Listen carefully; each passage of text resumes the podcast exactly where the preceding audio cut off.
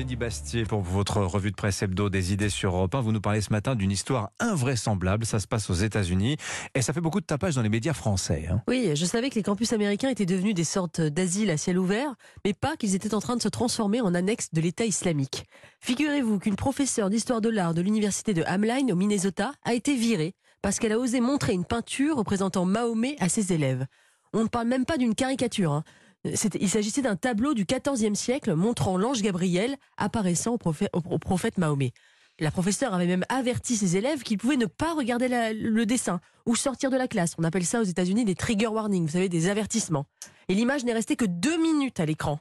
Ça a suffi à une étudiante pour se sentir offensée et porter plainte. Le doyen des étudiants a condamné l'incident comme, je cite, indéniablement irrespectueux et islamophobe. L'université du Minnesota a renvoyé la professeure. Alors ce renvoi, est-ce qu'il a suscité l'indignation? Alors l'association PEN America, qui défend la liberté d'expression, a tout de même condamné l'université pour violation de la liberté académique. Mais ce qui m'a frappé dans cette affaire, c'est qu'il y a eu plus d'articles dans la presse française sur cette histoire que dans la presse américaine. En France, même le journal Le Parisien a illustré son article sur Twitter par un tableau où le visage du prophète musulman était flouté. Ça a fait scandale.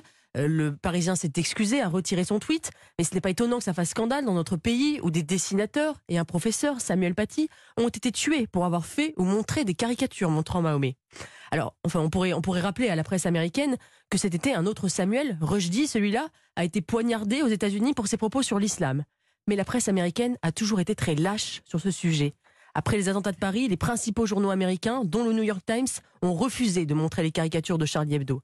The Times avait même annoncé qu'il ne, montre- qu'il ne montrerait aucune représentation de Mahomet, même respectueuse, par respect pour les musulmans. Alors quelle est la leçon de cette histoire? Alors, en réalité, la première leçon, c'est que c'est faire injure aux musulmans eux-mêmes que de s'aligner sur leurs injonctions les plus extrêmes.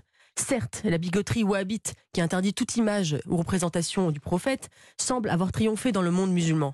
Pourtant, l'image qu'a montrée la professeure n'était pas l'œuvre d'un dessinateur occidental, mais émanée de l'art persan. L'Iran, où sévissent actuellement les mollahs, fut au Moyen Âge l'un des rares endroits où une tradition islamique picturale put se déployer. C'est une histoire aussi symptomatique de ce que ce qu'est devenue l'université américaine.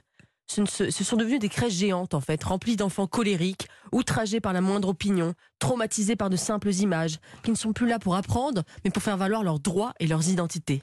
On ne parle même plus de liberté d'expression, mais de simple représentation. Ça nous montre en fait aussi autre chose, qu'il existe une forme d'alliance, voire même de complicité entre wokistes et islamistes. Ces deux mouvements sont iconoclastes. Ces deux mouvements promeuvent la cancel culture. Wokistes comme islamistes ne supportent pas la représentation, la transposition, l'incarnation, la liberté, bref, l'essence même de l'art. Un iconoclaste, hein, littéralement un destructeur d'icônes. hein. Là on y est, hein, tout à fait. Merci beaucoup Eugénie Bastier.